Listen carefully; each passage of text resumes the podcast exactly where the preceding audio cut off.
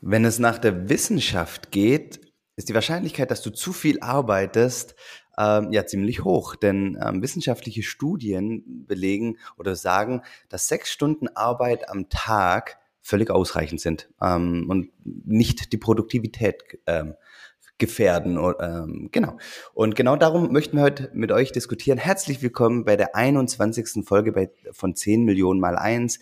Arne und ich haben uns hier heute Morgen wieder versammelt und möchten einen Blogbeitrag, den unsere ähm, wunderbare Mitarbeiterin Kati geschrieben hat, mit, mal diskutieren. Und sie sagt, ähm, ja, sechs Stunden oder die 30 Stunden Arbeitswoche ähm, ist, ist laut wissenschaftlichen Studien ähm, ja, ich würde mal sagen, der 40-Stunden-Arbeitswoche überlegen. Also es zeigt sich in wissenschaftlichen Studien, dass ähm, die Produktivität nicht, nicht zurückgeht, teilweise sogar nach oben geht.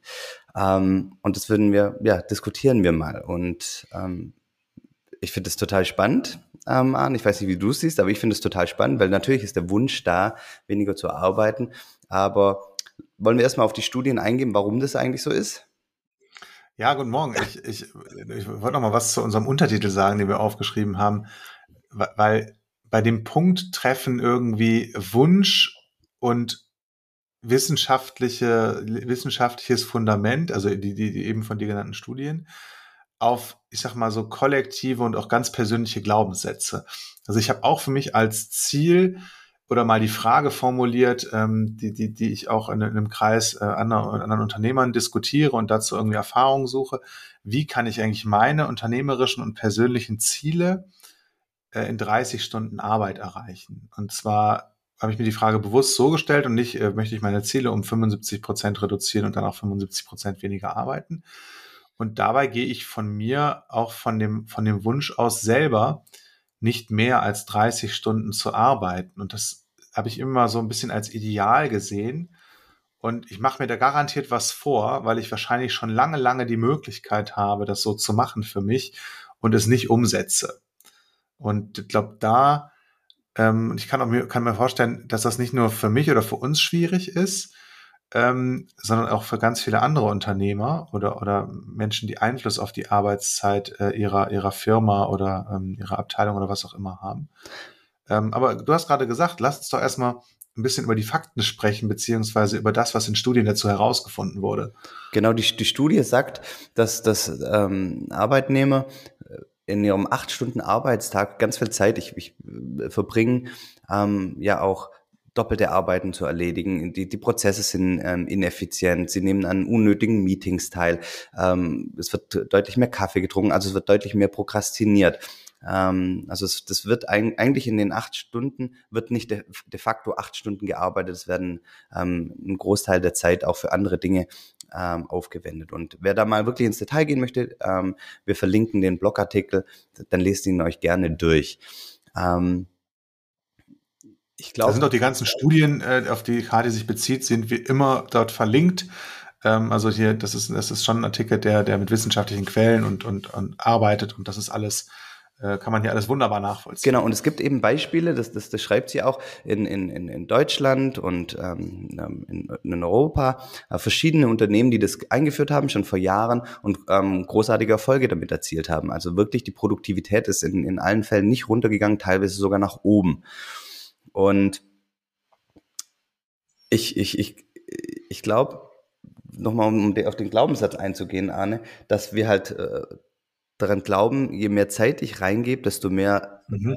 Leistung oder Produktivität bekomme ich eben raus. Ja, und ich glaube, dass das, dass das ein Thema ist, was, was ja nicht wirklich aufgeht. Also ich kenne das auch natürlich von mir und äh, auch aus Arbeitssituationen, in denen ich irgendwie gearbeitet habe und wo ich das beobachten konnte. Ähm, jetzt könnte man sagen, hu, in, in Startups ist das anders, weil da noch so ein, so ein Drive des Aufbruchs herrscht. Ähm, und vielleicht ist das sogar so. Ähm, allerdings gibt es natürlich auch Beispiele hier aus San Diego, ähm, was, was, was in dem Artikel verlinkt ist. Das Unternehmen Tower, die haben halt die Arbeit auf, auf 25 Stunden pro Woche reduziert, also auf 8, 8 bis 13 Uhr. Und ähm, für die ist das wunderbar aufgegangen und die hatten sogar mehr Leistung rausbekommen und konnten dadurch ihre Umsätze steigern. Ähm, aber ich habe natürlich auch äh, während meiner Bankausbildung und so weiter dieses Prokrastinieren, dieses viel Pause machen, also dass Menschen sich darin eingerichtet haben, diese 40 Stunden irgendwie abzuleisten, ohne den Fokus auf den Output. Und ich glaube, das ist der große, das ist der große Sprung da drin. Ähm, in, in ganz, ganz vielen Unternehmen und sonstigen Organisationen liegt der Fokus aktuell auf der Arbeitszeit. Also wir diskutieren ja auch jetzt gerade wieder über Arbeitszeit, also die 40 Stunden nur, die 38 Stunden Woche und so weiter. Und viel weniger auf dem, was wir eigentlich erreichen wollen, auf dem Output und was eigentlich wichtig ist und was unwichtig ist. Und das ist die Riesenchance in, in ähm, der Diskussion, dass wenn wir uns damit, also wenn, wenn wir einführen, weniger zu arbeiten, weniger Zeit zu investieren für den gleichen Output, da müssen wir uns, da sind wir uns sind wir gezwungen, uns andere Fragen zu stellen. Genau. Und das macht das Ganze attraktiv und wirksam. Und jetzt unterstellen wir doch einfach mal, dass jeder eine Idee dafür hat, was er mit seiner Zeit anfangen kann. Und ich habe da ganz wunderbare Ideen. Also ähm, ja, ich auch. Ne? Also ich, ich unterstelle einfach mal, dass das für jeden so ist. Ähm, alleine, ähm, also das könnte ich mal durchgehen. Das, da fallen ja jedem Sachen ein. Ich, Morgens ähm, ich, später äh, mit der Arbeit zu beginnen und ausgiebig zu frühstücken. Länger schlafen. Oder, oder lange schlafen oder eine Morgenroutine ausgiebig Sport. machen oder Sport machen oder schon morgens Begegnungen haben. Bei mir ist es mit dem Hund rausgehen. Ich würde auch ähm, mehr golfen und so weiter. Mehr Zeit mit meinen Kindern verbringen. Ähm, also da, da gehen wir einfach mal aus, da hat jeder Ideen. Ne? Und, und das, das ist quasi der, der Wert, der so auf dem äh, dann auf dieser Life Balance äh, Aber das, hinzukommt. Aber da, das ist gar nicht das, was ich so spannend, genau, was so spannend ist.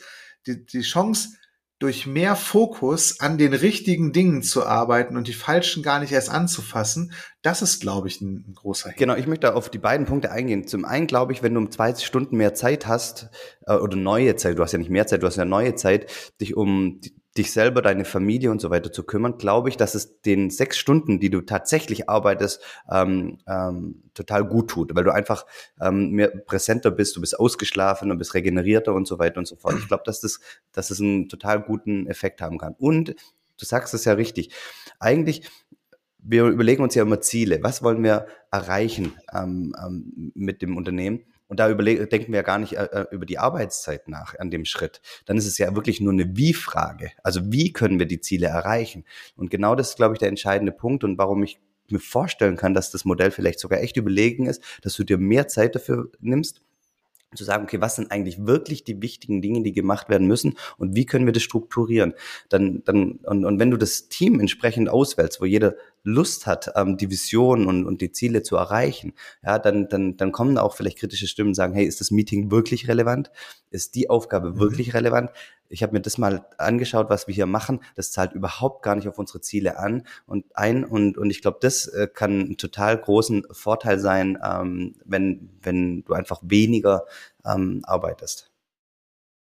Ja, das, das glaube ich auch. Das, das, deswegen sagte ich gerade, dass das sehr ermächtigend ist, diese Fragestellung und eben uns dazu zwingt, ähm, sich als Unternehmen oder Organisation andere Fragen zu stellen. Ne? Also es geht nicht mehr darum, ähm, du bist so und so lange hier, was kannst du denn alles machen? Sondern du darfst eben bei den Zielen anfangen. Ich glaube, ansonsten funktioniert das auch nicht. Ja. Ansonsten ähm, gibt es wahrscheinlich schon eine starke Korrelation zwischen, zwischen Arbeitszeit und Output. Spannend ist es halt wirklich nur, wenn, wenn das Unternehmen eine gewisse Größe erreicht hat, in der es sich einfach ist zu verstecken als Arbeitnehmer vielleicht, weiß es nicht, ob sowas kommen darf. Und vor allem, was passiert mittel- und langfristig? Das ist so, eine, die Frage, die ich noch habe. Passiert es dann irgendwann, dass sich das wieder dreht, ähm, dass, dass so ein Sättigungsgefühl äh, einstellt und dass du halt auch in den sechs Stunden anfängst zu prokrastinieren und ähm, einfach keine Lust mehr hast, so, so, so kontrovers ähm, zu diskutieren, ob der, die Arbeit jetzt relevant ist oder nicht und du machst sie halt einfach.